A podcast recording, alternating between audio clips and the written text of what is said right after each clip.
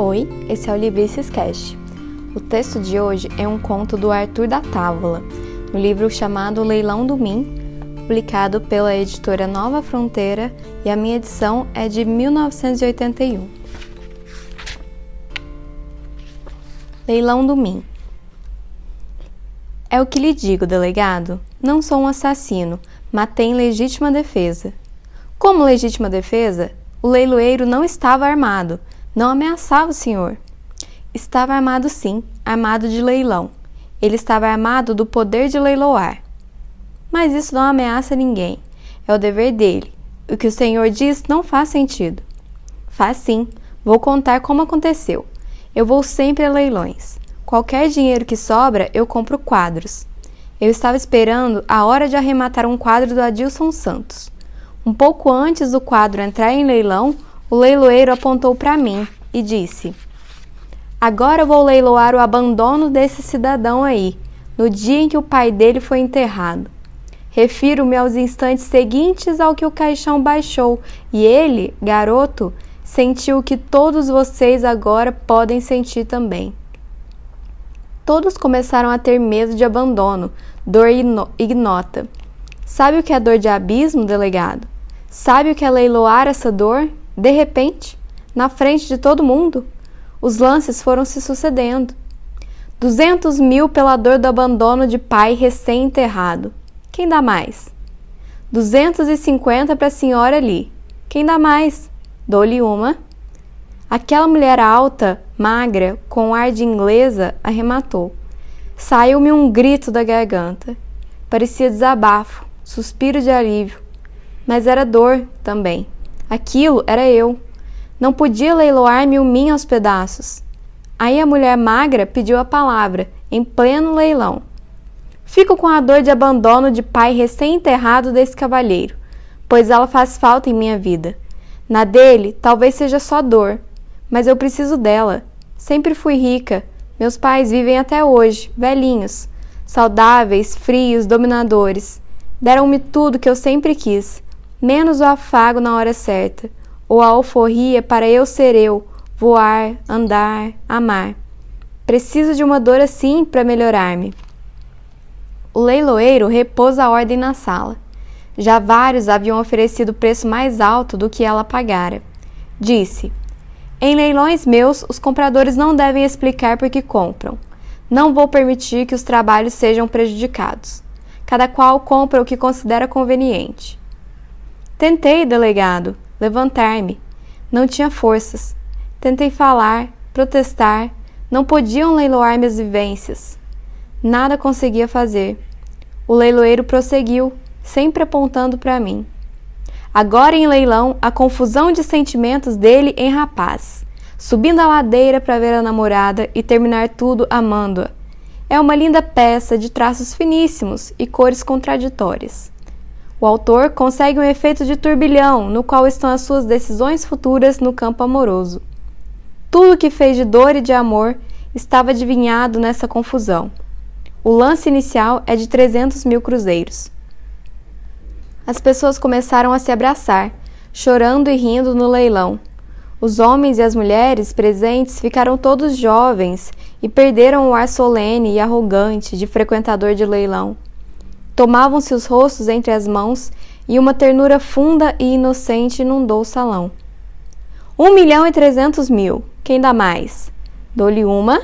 É a retenção da emoção do adolescente, para sempre clara em seu espírito. Quem dá mais? Dou-lhe duas. Arrematou-a aquele banqueiro, o mais rico da cidade, o mais frio nos negócios, cheio de mulheres. Jamais se esqueceu de que nunca o quis e na juventude o deixou por mim. Ele nem me reconhece, mas fui eu. E agora ele arremata a confusão de amor que me lavava o peito indo embora para casa dela. Desgraçado, pensei, pois não tinha forças para falar ou protestar. Não me leve a alegria do medo adolescente. Dou-lhe três, arrematado? Entenda, delegado. De repente, um leiloeiro começa a repartir os mins guardados, sabendo detalhes de minha vida dos quais nem mais me lembrava, e me tira a força de falar e defender as minhas dores antigas. Ele queria me matar. Mas, meu senhor, não está provado que tudo isso aconteceu. As testemunhas disseram ser um leilão normal. Normal? Eles estão escondendo que compraram meus sofrimentos, sustos e alegrias para se enriquecer. Uma senhora a meu lado, sem saber que eu estava sem forças para falar, implorou-me durante o leilão: Tire esse sentimento do leilão, pelo amor de Deus, eu preciso dele. O senhor vai ter que me dar. Diga que não está à venda. Foi quando o leiloeiro pôs à venda aquele instante em que eu comecei a olhar o céu e a pensar no infinito, no que não acabava mais. Foi um sofrimento pavoroso. Minha cabeça não podia perceber o não acabar jamais sem uma sensação de pavor. Quem dá mais para a emoção solitária de uma criança sozinha e magra, olhando o infinito e entrando em desespero existencial precoce? Lance inicial: 400 mil cruzeiros. A mulher insistiu comigo. Por favor, senhor, eu lhe rogo que retire essa sensação do leilão. Preciso dela e não tenho dinheiro para cobrir o lance daquele executivo que só tem verdades. Preciso dela para compor o meu mundo. Só conheci fé e segurança na vida. Jamais vacilei, temi ou me assustei diante do infinito. Sempre me senti protegido pela ideia de Deus como o Pai de infinita bondade. Agora estou com 57 anos e me surpreendi duvidando de tudo. Não tenho prática de abismo. Preciso de uma angústia assim antiga e dolorosa. Pelo amor de Deus, tire-a do leilão. Ninguém precisa dela tanto quanto eu. Desesperada, a meu lado, ela começou a gritar: Parem esse leilão! O dono da peça não quer leiloá-la. Ele vai me doar. Ninguém vai ficar com esse medo. Eu preciso dele para ensinar ao meu. Vocês vão comprar por luxo, não sabem o que é isso. Eu preciso do medo antigo dele. Senhora, por favor, isso aqui é um leilão oficial e seus gritos estão perturbando os lances. Se a senhora continuar, Sou obrigada a pedir a segurança para retirá-la da sala. Ela continuou chorando, desesperada ao meu lado. Quando o segurança veio retirá-la, ela deu um suspiro e morreu ao meu lado. Morreu de medo, delegado, toda borrada. O leiloeiro matou-a. Não quis saber do rogo dela. Os homens do dinheiro não querem saber do rogo dos famintos. Ele sim é um assassino. Foi o leiloeiro delegado. Não houve morte alguma, meu senhor. Houve o caso de uma senhora que enlouqueceu durante o leilão e saiu de lá desmaiada. Enlouqueceu? O senhor é que está louco. Ela não suportou, delegado. Apenas isso. Ela não suportou enfrentar o que sempre evitou: a angústia. O leiloeiro é um, é um perigo. Ele retira a nossa força feita de calo e trombada. Vende o que mais nos custou vencer o senhor quer que eu tome essas suas afirmações como depoimento? Claro, delegado. Elas são a mais pura expressão da verdade. Verdade objetiva. Não pense que estou louco, não. Louco e perigoso era o leiloeiro. Ele descobriu que todo mundo ali está querendo comprar as tristezas que nos fizeram vivos e fortes. Será que não dá para entender, seu delegado de bosta? Seu delegado de bosta? O senhor está me ofendendo. Vou mandar prendê-lo por desacato à autoridade. Estou cumprindo o dever. Já se vê que o senhor tem mesmo um temperamento muito explosivo. Perdão, delegado. É que estou muito enfraquecido. Saí de uma luta que me obrigou a matar em legítima defesa. Estou com os nervos em frangalhos. Mas foi justamente por isso que matei o leiloeiro. Ele quis vender a minha última explosão. Foi quando ele disse: Vejam que peça linda, de pura emoção.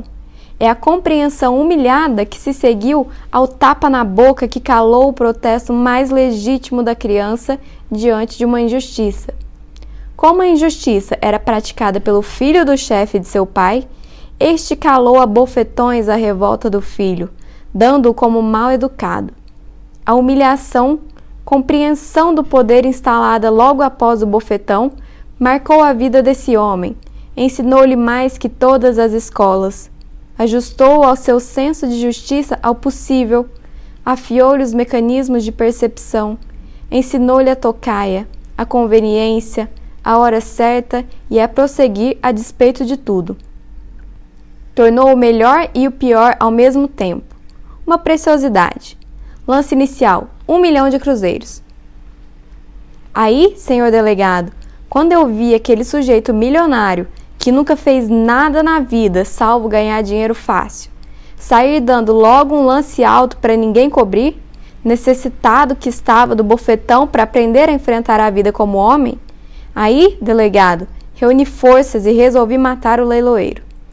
Se ele vendesse aquele bofetão, que eu, aí eu morreria, aí sim, a míngua de mim mesmo. Fingi desmaiar. O guarda de segurança me pôs no colo para me carregar. Os abutres todos, aqueles filhos da puta que pagavam caro pelo que me fez crescer, começaram a rir da minha humilhação, fraqueza e queda. Está sugado, pensaram. Agora o compramos. Temos o melhor dele. Com o braço pendido, perto da cartucheira do segurança, tirei o revólver. Ao passar perto do leiloeiro, encostei o cano na fronte do miserável e explodi aquela cabeça nojenta. Foi merda para todo lado. Aí, de revólver em punho, fui a cada comprador e ameacei. Ou me devolve o que é de mim, ou explodo teus cornos. Falei assim mesmo. Tremiam os putos. Devolveram direitinho. Voltou minha doçura a nenhuma agressão. Fiquei com vergonha dos palavrões que disse. Senti outra vez a força da fraternidade de meus atos, a compreensão, alguma sabedoria. Beijei, então, a mulher amada, tão companheira e linda, disse-lhe algo sobre a eternidade do amor e vim me apresentar ao Senhor. Arthur da Távola